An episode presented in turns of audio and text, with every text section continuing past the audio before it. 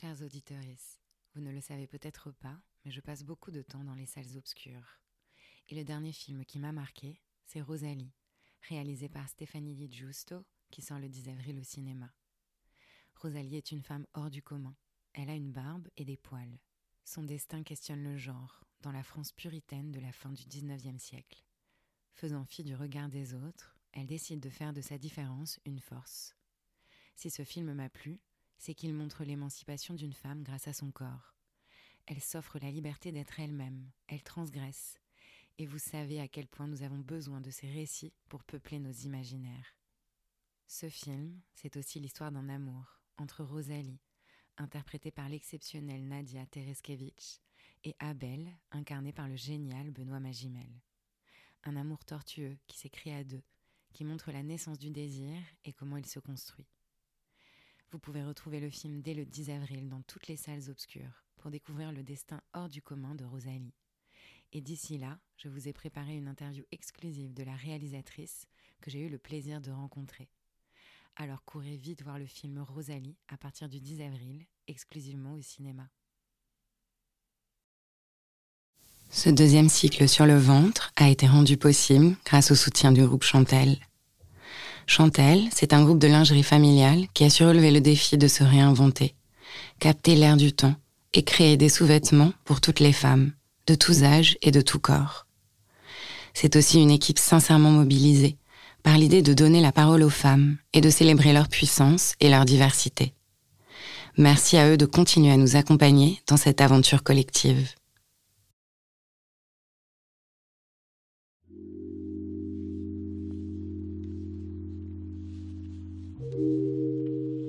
J'aimerais juste en fait qu'on puisse redonner euh, à ce corps-là euh, toutes finalement les, félicitations et, l'aura et l'intérêt qu'il mérite, même après l'accouchement, surtout après l'accouchement, parce que c'est un corps qui a, qui a trimé et qu'on devrait euh, glorifier encore à ce moment-là. Donc, et ce qui pourrait nous aider aussi nous à avoir moins de complexes autour de, de nos ventres et de nos corps postpartum. Bienvenue dans le podcast Ceci est ton corps, une mosaïque de témoignages sonores et intimes. Un lundi sur deux, un nouvel épisode pour découvrir la diversité des expériences et des récits que les femmes font de leur corps. Dans cette nouvelle saison, je vous emmène là où tout commence, au fin fond de nos entrailles, au cœur du cerveau intestinal. Vous l'aurez compris, c'est du ventre qu'il s'agit.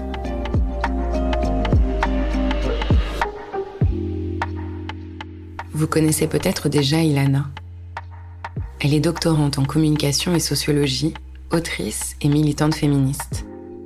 Elle est aussi la co-créatrice du hashtag Mon Postpartum, lancé en 2020, pour dénoncer les tabous et l'invisibilité d'une expérience pourtant commune à des millions de femmes à travers le monde. Dans cet épisode, elle partage sans filtre la relation ambivalente qu'elle entretient avec son ventre, un petit bout de son intimité, de son intérieur.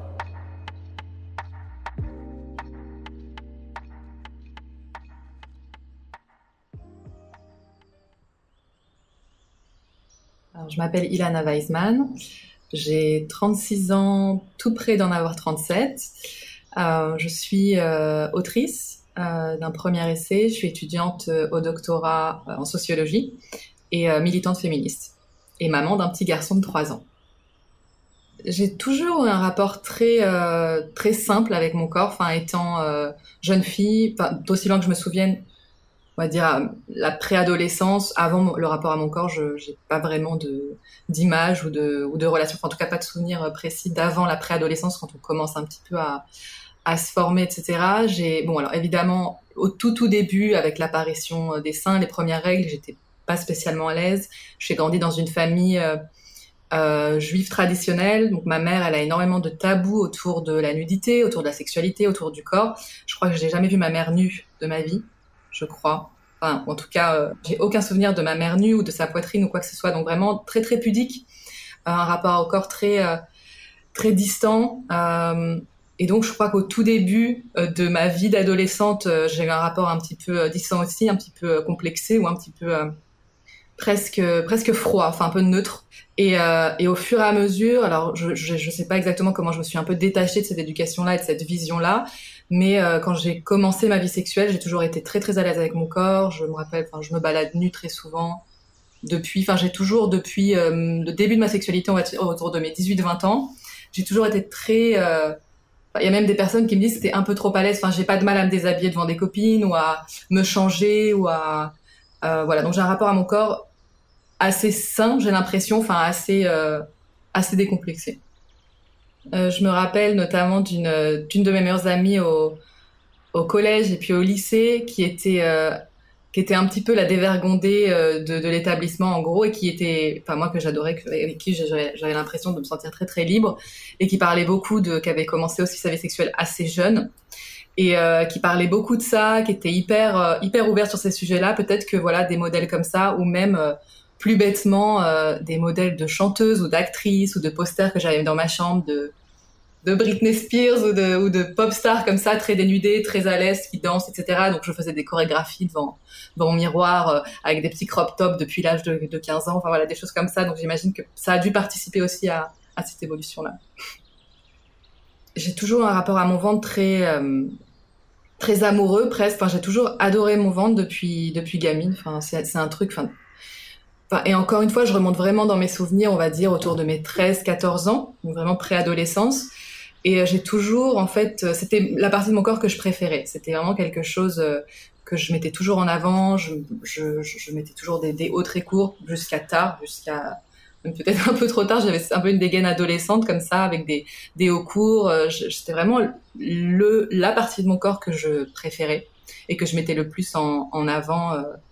Et, euh, je me rappelle notamment, avant d'être euh, majeure, je voulais absolument me faire un, un piercing au nombril. Et euh, mon père voulait pas et j'avais finalement fraudé. Enfin, je m'étais fait un, une fausse autorisation, euh, avec une fausse signature pour pouvoir aller me faire percer le nombril. Parce que c'était pareil, j'avais toutes mes copines qui mettaient des crop tops, etc. Et je voulais absolument avoir ce, le piercing euh, euh, qui avec le, le, la petite. C'était un pendentif, je me rappelle. La mode à cette époque-là, c'était les piercings avec des petits diamants de toutes les couleurs et qui avec des petits pendentifs. Euh, Aujourd'hui, j'ai encore un trop nombril alors que ça fait 15 ans que j'ai enlevé ce piercing, mais ça ne se referme pas et ça m'énerve. Mais, euh, mais c'est vrai que c'est toujours, enfin, c'est vraiment une partie de mon corps que j'ai toujours adoré et euh, que j'ai toujours mis en valeur et, voilà, qui me définit beaucoup en fait. C'est Ilana qui monte son ventre, quoi. je rentrais dans les codes, on va dire, de ce qu'était un ventre joli, esthétique, et il y avait aussi ce côté aussi sexualisation d'une préadolescente parce que j'étais encore euh, petite en fait. Enfin, j'étais j'étais encore une très jeune fille et je trouve qu'il y a un côté assez euh, sexualisant que de montrer son ventre. Euh, je, enfin, je dis pas qu'il faut interdire aux jeunes filles de, montrer leur ventre ou quoi que ce soit, mais c'est vrai qu'il y a ce côté aussi un peu lolita, tout ça. Enfin, ça dépend aussi de l'âge évidemment. Mais du coup, oui, évidemment, je pense que c'est parce que je, je, répondais à ces codes-là et parce que j'étais euh, euh, abreuvé d'images de pop stars ou de mannequins, etc., euh, de, de, mannequins euh, vêtements, mannequins euh, de, de, toutes sortes qui, qui est toujours le, le ventre à l'air que je que j'appréciais. J'étais vraiment très très bah, que j'étais assez exhibitionniste entre guillemets à montrer mon ventre constamment. Je suis tombée enceinte assez tard. Enfin, j'ai eu mon fils, j'avais j'avais autour de 33 ans quand je suis tombée enceinte de mon fils. Et euh, vraiment, jusque-là encore, euh, j'adorais encore, enfin pas forcément euh, mettre des, des crop tops euh, en dessous de la poitrine, mais vraiment j'avais toujours euh, un petit morceau de ventre qui dépasse. Enfin, j'ai toujours, j'ai toujours ce rapport-là avec avec mon ventre, mais le moment où je suis tombée enceinte, ça, ça a un peu continué. En fait, j'attendais qu'il sorte. Enfin, C'était vraiment le, la période où le ventre est encore plat et je, je n'attendais qu'une chose, c'est qu'il soit visible, que l'extérieur puisse voir mon ventre de femme enceinte et que je puisse enfin faire euh, mes photos euh, de profil avec le ventre bombé, etc. Et, euh, et puis quand j'ai été euh, de plus en plus enceinte et que mon ventre est, et en plus j'ai, été à terme plus 10 jours, donc vraiment, euh, et mon fils pesait 4 kg 2, donc j'avais vraiment un ventre extrêmement conséquent. J'ai, toujours été très très fière de ce ventre pendant toute la grossesse. Et je, mon mari parfois me disait mais tu sors comme ça le ventre à l'air alors qu'il est complet. Parfois même je mettais des t-shirts qui étaient mes t-shirts d'avant grossesse et mon ventre sortait complètement et je m'en foutais. Enfin je, voilà, il est à l'air, bah c'est pas, ça me dérangeait pas du tout. Et, euh, et donc vraiment toujours un rapport extrême, euh, différemment évidemment. C'était plus un corps de nymphette, c'était un corps de femme enceinte, mais il y a toujours quand même autour du ventre de la femme enceinte une sacralisation, une glorification, ce truc de waouh. Euh, c'est t'es, complètement enfin ça c'est comment comment on dit ça tu tu quoi. Il y a vraiment ce truc où où tout tout ressort, mais tout est beau, tout est donc tout est glorieux. Et, ça j'ai adoré j'ai adoré mon ventre de femme enceinte. Et la déflagration on va dire enfin le moment enfin la sortie de la maternité en fait après l'accouchement euh, c'est là que mon rapport à mon ventre a complètement euh, changé tu es enceinte tu deviens euh, un bien public tu ne t'appartiens plus donc ok c'est ton ventre c'est ta grossesse mais voilà tu tu vas mettre au monde un enfant pour la communauté des humains. Donc il y a ce truc un peu où euh, bah, on peut te toucher quoi. Enfin c'est, plus vraiment ton corps, c'est l'habitacle de ton enfant. Et c'est vrai qu'il y a des personnes, alors pas des étrangers, enfin pas des gens dans le bus ou voilà, mais euh, des personnes de ma famille ou des amis ou des gens plus ou moins proches, de cercles plus ou moins proches, qui quand ils te voient mettent la main sur le ventre.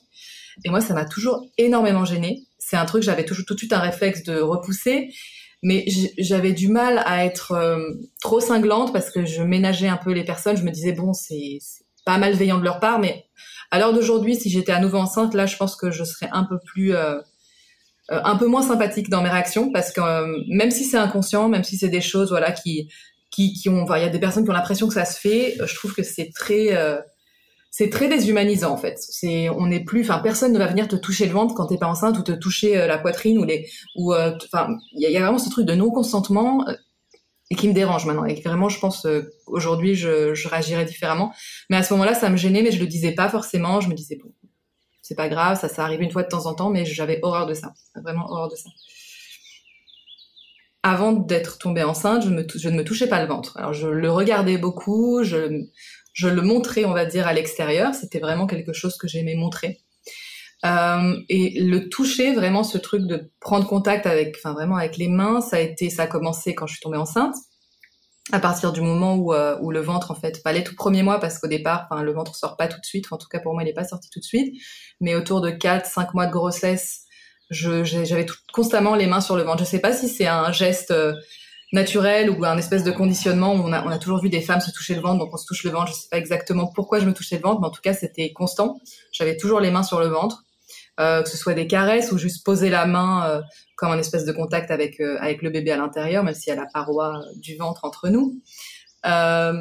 Et, et, ce qui est drôle, c'est que après mon accouchement, en fonction en fait de si mon ventre est gonflé ou non par rapport à ce que j'ai mangé, enfin ou peu importe, je vais me toucher le ventre quand il est gonflé. Et je sais pas si c'est une espèce de relique de la maternité, mais maintenant je me touche beaucoup le ventre par rapport à avant ma grossesse. Alors déjà, moi j'ai vraiment, encore une fois, j'ai un ventre qui était vraiment très très très gros et euh, un enfant qui était très, enfin bien au-dessus, enfin au-dessus de la moyenne 4 kg 2, c'est la moyenne je pense c'est 3 3 ou enfin je sais pas exactement. En tout cas qui était bien bien imposant et euh, et en fait j'ai eu ce qu'on appelle, euh, je m'en suis rendu compte plus tard avec un rendez-vous chez chez un médecin, une diastase des grands droits. Donc c'est quand les la surface, enfin les muscles abdominaux s'écartent et euh, laisse un espèce d'espace. Donc si je m'allonge et que je fais par exemple un euh, que je, je, je, fais comme si je faisais des abdos, je peux passer deux doigts entre. Je sens qu'il y a un trou en fait entre mes deux plaques d'abdos. Euh, donc ce qui fait en réalité que mon ventre, même après la grossesse, même après avoir retrouvé euh, mon poids euh, pré-grossesse, mon ventre est toujours un peu flasque. Il il peut pas récupérer de fermeté, sauf si je passe par une chirurgie réparatrice il y a vraiment cette, par exemple, si je, me penche vers l'avant ou si je suis à quatre pattes, il y aura une espèce de petit triangle de peau un petit peu qui pend parce que mes abdos en fait sont pas refermés, sont pas recollés. Et ça, ça viendra pas même avec même en faisant de 50 000 séances de sport. Donc c'est vrai que de passer à donc ce ventre que j'ai toujours adoré, un ventre qui finalement, avec le nombril aussi qui est un peu plus épaté, enfin mon ventre ne ressemble pas à mon ventre euh, d'avant, je ne retrouverai pas mon ventre d'avant. Et, euh, et, même si j'imagine qu'en étant enceinte, sans avoir une diastase des grands droits, euh, notre ventre n'est pas tout à fait le même. Là, il y a vraiment une différence. C'est presque comme si euh, c'était pas le mien, quoi. Je le, je le reconnais pas. et jusqu'à aujourd'hui, alors que je suis trois ans postpartum, enfin j'ai mon fils à trois ans, je je regarde souvent mon ventre avec malveillance, quoi. Je l'aime pas, ça m'agace en fait. Et du coup, maintenant, je mets beaucoup de de jeans taille haute. Je ne montre plus mon ventre, même mes maillots de bain. Euh, euh, avant, j'étais tout le temps en bikini, etc. Je vais prendre des maillots de bain euh, ou taille haute ou une pièce. si jamais je suis avec le ventre découvert, je fais très attention à ne pas me mettre dans une position où ça va se voir que ça que c'est flasque. donc ouais, j'ai un rapport maintenant beaucoup plus complexe avec mon ventre. Ça m'a pas mise en colère, enfin moins en colère que d'autres choses qu'on cache sur le postpartum, parce que ça c'est pas non plus la chose la plus commune, la diastase des grands droits. Je sais pas combien de femmes ça touche, mais bon, c'est toi et ta chance quoi. Et voilà, je, suis tombée dessus. Mais dans ma famille, je ne sais pas. encore une fois, ma mère, je la vois tellement peu euh, avec un morceau de peau découverte. Elle est aussi euh, euh, elle est croyante, elle, enfin, elle s'habille de façon très modeste, etc. Donc, euh, je, je, vois très peu le, des, bouts de corps de ma mère en fait, même jusqu'à aujourd'hui. Je sais pas si elle a une diastase ou pas. Euh, et puis c'est marrant parce que même le, ventre de ma mère qui est euh, qui est mou, mais aussi parce que voilà, elle a, elle a son âge, qu'elle a eu trois enfants, etc. Bah je, je l'aime je l'aime vraiment bien quoi. C'est vraiment pour moi un espèce de de refuge, de cocon. Enfin le moelleux, ça a un côté réconfortant, etc. Mais moi sur mon corps, ça me dérange.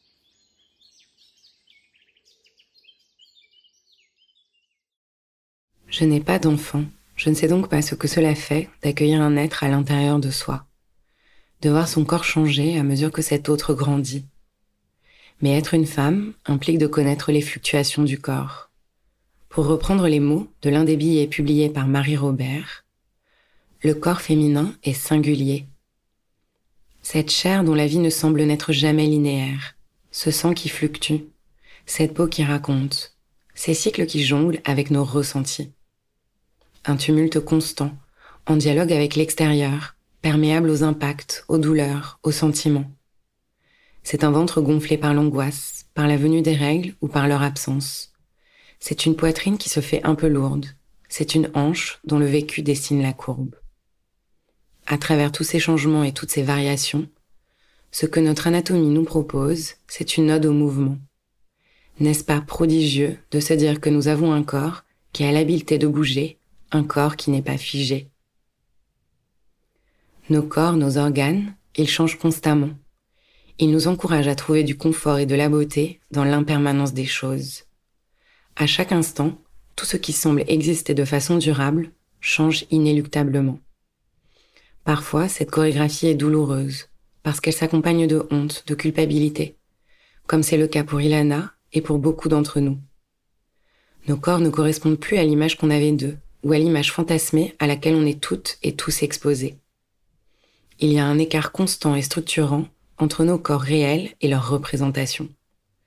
Sur ce sujet, je vous conseille le podcast Miroir Miroir de la journaliste Jennifer Padjemi, qui explore les représentations, la beauté et le corps.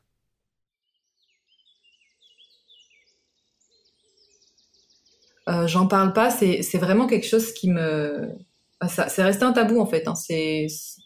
Je, je, pense que j'ai jamais dit, même à mon entourage, que j'ai eu une diastase, ou, je l'ai très très rarement dit. Je, je montre pas mon ventre euh, du tout.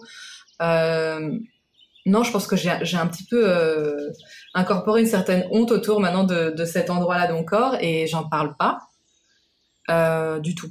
En fait, c'est la première fois que j'en parle, je crois. ça c'est bien, c'est public.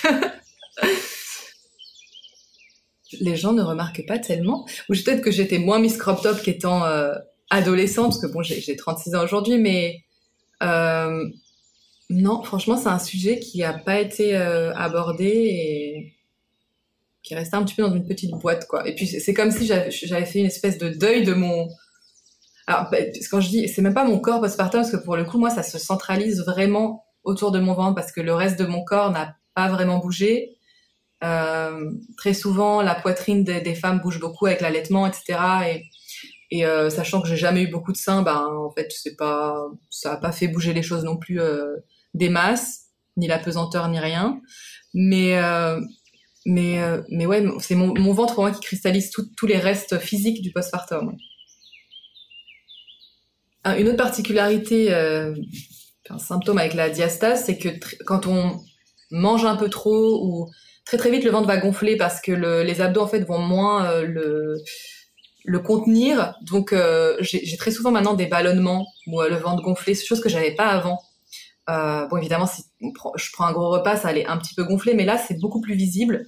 Et du coup il y a ce côté un peu ouais où je, pose ma main sur mon ventre comme comme un un souvenir de ma grossesse et en même temps la vraiment un côté aussi répulsion, quoi. Je, il y a aussi un truc dont je, je pense pas avoir parlé jusqu'ici, mais je, je, fais des, j'ai des crises, enfin des phases d'hyperphagie. Donc quand je, en gros l'hyperphagie c'est quand on mange beaucoup par par phase, mais c'est comme la boulimie sans se faire vomir en fait, sans, sans la, la phase de vomissement. Et c'est des, des moments où en fait euh, on mange pour se remplir, avec sans conscience du tout de ce qu'on de ce qu'on ingurgite, sans euh, sensation de satiété à aucun moment. Et à un moment, et puis après, euh, une fois la la crise passée, un dégoût, etc. Enfin tout, ce qui vient derrière sur le ben, un dégoût déjà physique et puis enfin de sentir son d'avoir super mal au ventre et de se dire mais pourquoi j'ai pourquoi j'ai fait ça? Et, euh, et, dans ces, et après une crise comme ça, qui, ça m'arrive de temps en temps, euh, j'ai le ventre très très très gonflé. Et là, euh, effectivement, je c'est entre dégoût et souvenir de grossesse. Enfin, c'est très bizarre, c'est hyper ambivalent, quoi. Mais c'est plutôt plutôt négatif comme euh, comme émotion. Ouais. Peut-être que je devrais faire un peu plus de recherche sur la question, mais quand, en, gros, j'avais commencé à faire de la rééducation au moment de la rééducation du périnée, puis aussi les, des abdos. Et en fait, l'écart est trop important pour être euh, refermé par la rééducation ou amélioré par la rééducation. Donc en fait, ça passe uniquement par une. Si je veux euh, récupérer, euh, voilà, que mes abdos soient resserrés, il faut que je fasse une chirurgie euh, réparatrice. Ça coûte un certain prix, ça sert à rien de le faire si je veux avoir d'autres enfants. Donc jusque là, j'ai toujours la potentialité de peut-être avoir un deuxième enfant, donc je pense pas le faire maintenant. Mais euh, à part, euh, il y a certains, par exemple, faut pas que je porte de choses trop lourdes. Je peux pas faire d'abdos euh, en salle de sport ou des choses comme ça parce que ça peut écarter encore plus la diastase. Voilà, mais sinon j'ai pas de rééducation particulière actuellement. Peut-être que je devrais regarder s'il y a d'autres choses à faire. Euh, actuellement, j'ai pas de routine particulière par rapport à ça, non.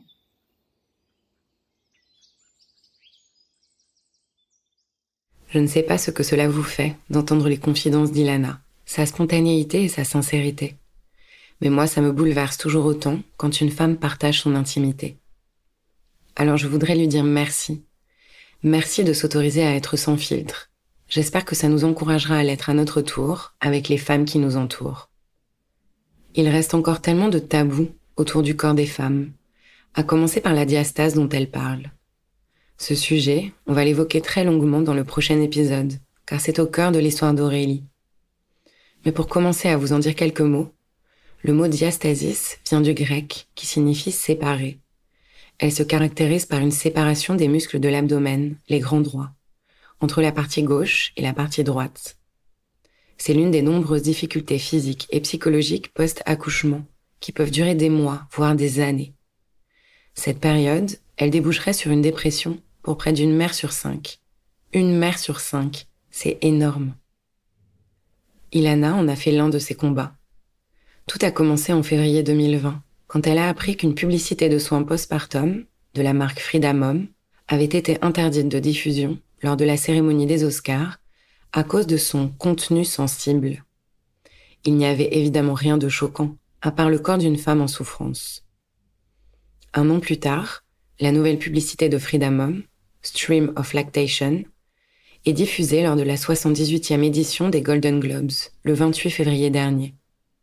C'est la première fois aux États-Unis qu'une publicité montre des femmes pendant l'allaitement, sans censure. Ni les seins ni les tétons ne sont floutés. Bon, aujourd'hui, même si le message Cette vidéo comporte du contenu réservé aux adultes, connectez-vous pour la regarder, apparaît quand on cherche la vidéo, je me dis qu'on avance. Doucement certes, mais ça bouge. Alors, parlez de votre postpartum, de vos corps, de vos expériences, pour qu'on sache, pour qu'on se prépare, et surtout, pour que nous n'ayons plus jamais honte. Honnêtement, aujourd'hui, je suis à un stade où je ne sais pas si je veux un deuxième enfant. Euh, avant d'avoir un premier enfant, je me disais j'en aurai trois, mon mari disait on en aura cinq. Euh, on est vraiment, on a fait redescendre la, la statistique parce que c'est tellement dur et en fait je, me, je, je, vraiment je, je trouve ça extrêmement dur et, et je réalise à quel point, euh, enfin se jeter dedans naïvement, euh, c'est assez délétère. Et du coup je sais pas si j'en veux un deuxième. Dans idéalement j'aimerais bien une fratrie, j'aimerais bien que mon fils ait une petite, un petit frère ou une petite sœur mais je me dis que de toute façon, le, la seule motivation, enfin la première motivation valable, c'est mon envie. Et euh, jusque-là, j'en ai pas envie. Donc je verrai ce que ça donne, mais en tout cas, il y a toujours cette potentialité. Donc si si je venais à décider que je veux pas d'autres enfants, j'envisagerais peut-être la, la chirurgie. Et puis ça se trouve non, ça se trouve je resterai avec mon ventre comme ça, j'en sais rien. Après, est-ce que j'irai revoir un médecin pour savoir si ça peut avoir des incidences sur euh, la descente d'organes ou des choses comme ça, euh, plus sur le plan de la santé que sur le plan esthétique. Pour l'instant, j'en sais rien. On verra par la suite. Ben, en fait, c'est plein de choses parce que il y a tellement de choses qui sont passées par mon ventre. Il y a d'abord j'ai avorté avant d'avoir mon fils. J'ai eu un avortement euh, neuf mois avant de tomber enceinte de mon fils. C'était avec mon mari, mais on était au tout début de relation et on n'était absolument pas prêt à avoir un enfant à ce moment-là. Et euh, donc il y a eu ce passage-là de de ne pas continuer la potentialité d'une vie. Ensuite, je suis tombée enceinte neuf mois et au jour près. Enfin, c'était assez fou quand je me suis rendu compte que c'était au jour près euh, neuf mois. Je suis tombée enceinte de de Dove, de mon fils. Donc euh, là, là c'était vraiment, enfin, c'est le ventre pour le coup, c'est c'est c'est de la maison, c'est le c'est le cocon, c'est là où se développe la vie. Et ça, je, trouve ça dingue. Je regardais des, je passais des heures à regarder des vidéos de développement du fœtus et comment le corps s'adapte, comment le placenta se crée. Enfin, je trouvais ça assez dingue, en fait, ce qui se passe euh, au creux de, mon être. Je trouvais ça fou et, euh, merveilleux. Et, euh, et, après ça, il y a euh, le rapport à, oui, toutes les injonctions qui pèsent sur le corps des femmes. Et, et c'est très, très dur à, à vivre quand, quand on y a répondu, on n'y répond plus. Donc il y a cette espèce de. Puis en plus, je, suis très féministe, donc j'aimerais me détacher de ces injonctions et de cette culpabilité, mais j'y arrive pas. Il y a certaines choses qui sont tellement ancrées que que voilà, j'ai vraiment du mal à me dire, euh, bah écoute, c'est comme ça, ton ventre euh, maintenant il est plus plat et il est plus machin, bah c'est pas grave. Et j'ai et j'ai encore une mauvaise estime de moi parfois. Je me regarde parfois dans le miroir avec euh, je suis en colère contre moi. Je me dis mais pourquoi pourquoi t'as pourquoi t'as bouffé ça, pourquoi ça, pourquoi? Bref, donc euh, vraiment un rapport très ambivalent. Et puis euh, le ventre, c'est aussi, euh, enfin symboliquement, c'est aussi pour moi le, enfin c'est un peu le moteur aussi parce que très souvent quand que ce soit dans mes dans mes actions, dans les prises de parole militantes ou mes actions militantes, il y a ce truc où je sens vraiment que ça vient du ventre. Il y a un truc. Alors là, c'est plus, c'est pas vraiment sur le plan de la biologie et comment fonctionne le corps, mais c'est vraiment quelque chose qu'on sent qui vient des tripes et qui après euh, se répartit dans tout le corps et qui après me pousse à, agir ou à, prendre la parole sur tel ou tel sujet. Donc c'est vraiment le lieu, euh, c'est aussi le lieu ben, de la, ouais, de la création, euh, de la force vive, quoi, pas juste de la vie, mais vraiment à proprement parler, donc de créer un enfant, mais c'est aussi la, c'est aussi de, là que partent toutes mes prises de position, tous mes engagements, quoi. Donc c'est vraiment un lieu que je chéris quand même plus que je ne le, comment dire, plus que je ne lui en veux en fait de pas toujours répondre à, à ce qu'il devrait être selon certaines normes. Je l'imagine avec des petits yeux, avec une vie euh, en dehors. Euh, ben, je pense que je voudrais m'excuser peut-être parfois d'être, euh, de pas être assez bienveillante, de le regarder, euh, de regarder de façon négative parce que parce que finalement c'est c'est un endroit où il s'est passé tellement de choses merveilleuses. C'est un c'est un endroit ouais, qui est le centre de, beaucoup de choses, mais très positive et, enfin voilà, m'excuser de pas toujours être capable de, le valoriser en fait et, de le remercier assez et puis ouais de lui dire merci peut-être pour mon fils au moins. Une des parties, un des chapitres de mon essai sur le postpartum, euh, ceci est notre postpartum, donc euh, il y a un chapitre sur le corps postpartum et l'idée finalement que euh, très souvent, je le disais un peu euh, avant, la société valorise le corps des femmes enceintes, valorise cette expérience de la grossesse. Et, euh, que finalement, à partir du moment où, l'enfant quitte le corps de la femme, tout l'intérêt, toute la lumière va se déplacer sur lui et tout le travail qu'a fait ce corps-là et qui jusque-là était mis en avant parce qu'on remplit finalement notre fonction de reproduction qui est demandée de nous, euh, tout ce tout ce travail et ce corps-là, finalement, on, on, enfin, la société dans son ensemble ne lui est pas reconnaissant et la, la laisse de laisse dans les coulisses et, et en gros, puisque c'est un corps qui maintenant est un peu euh, en ruine, est un peu flasque, est fuite toute part, euh, est complètement, euh, c'est un corps presque vieillissant. Enfin, c'est un corps qui rappelle la vieillesse. Et du coup, euh, et du coup, on ne veut pas le voir. La société dans son ensemble ne veut pas le voir et ça se répercute bien sûr sur des femmes qui, comme moi, vont aussi avoir beaucoup de mal à le regarder et vont avoir une estime de soi en berne. Euh, et donc, j'aimerais juste en fait qu'on puisse redonner euh, à ce corps-là euh, toutes finalement les, les félicitations et, l'aura et l'intérêt qu'il mérite, même après l'accouchement, surtout après l'accouchement, parce que c'est un corps qui a, qui a trimé et qu'on devrait euh, glorifier encore à ce moment-là. Donc, et ce qui pourrait nous aider aussi nous à avoir moins de complexes autour de, de nos ventres et de nos corps postpartum.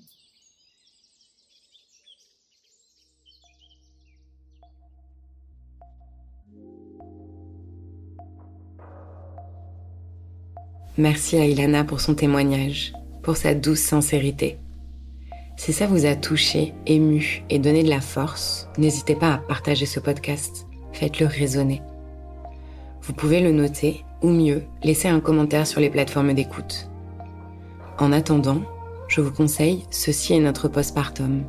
Défaire les mythes et les tabous pour s'émanciper. Le manifeste émancipateur d'Ilana. À très vite.